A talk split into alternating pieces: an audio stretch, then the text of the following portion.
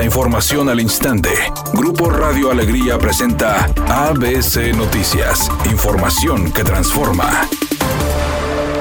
Tras cinco días de intenso combate, este viernes autoridades de protección civil y del municipio de Santiago informaron que se ha conseguido un control del 65% del incendio registrado en las adjuntas, con el apoyo de cuatro helicópteros, 400 brigadistas de protección civil del estado y de varios municipios, además de Conafor y Sedena. Así lo informó el alcalde de Santiago, David de la Peña, quien agregó que se han consumido más de 150 hectáreas de matorral bajo, hojarasca y una zona de pino mixto. Ya van cinco días con el día de hoy, viernes, este incendio inició el día lunes por la mediodía.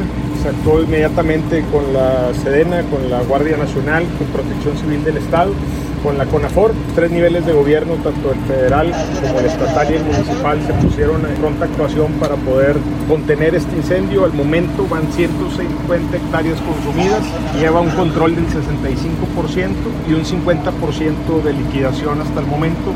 Por su parte, el director de Protección Civil del Estado, Erika Vasos, informó que en las próximas 48 horas, si no se presentan condiciones de clima adversos como fuertes vientos, se pudiera finiquitar el fuego en esa parte de la Sierra de Santiago. Estamos en, una permanencia en vigilancia que es muy importante, ya, que hoy tenemos todavía vientos, vientos de la parte norte y obviamente las temperaturas y, la humedad no ayudan.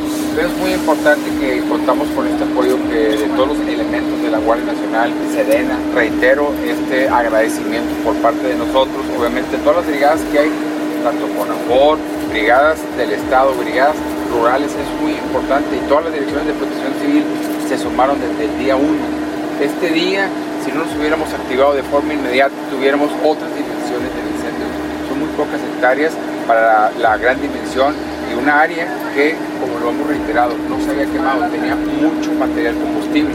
Afortunadamente, como ya se reiteró, es un incendio ecológico de la pura parte baja. Pero bueno, esperemos que en menos de 48 horas lo tengamos totalmente liquidado.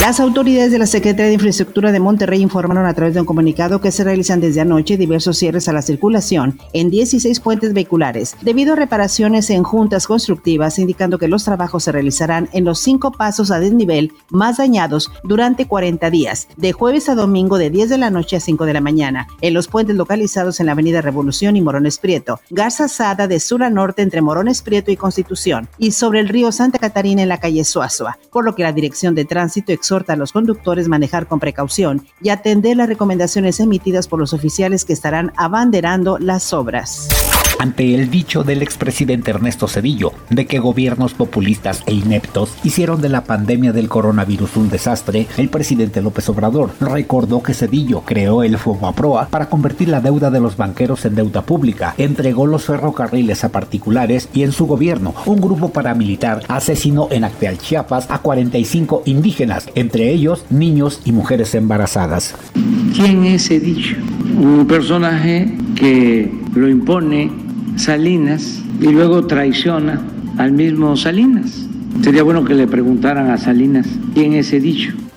Editorial ABC con Eduardo Garza. Según el gobierno, no hay tarifazo en los camiones ni en el metro, que todo se trata de una reestructura para llevar el servicio a todos lados, que van a meter una tarjeta de prepago gratuita y que la primera recarga de 9 pesos tendrá el beneficio de 27 viajes. Pero son dichos, falta hacerlo realidad con una estrategia concreta y clara de comunicación.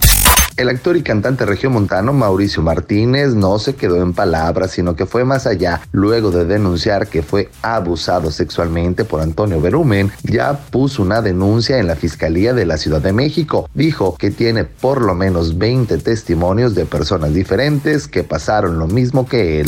Es una tarde con cielo despejado. Se espera una temperatura mínima que oscilará en los 16 grados. Para mañana sábado se pronostica un día con cielo despejado. Una temperatura máxima de 28 grados, una de 10, la actual en el centro de Monterrey 28 grados. ABC Noticias, información que transforma.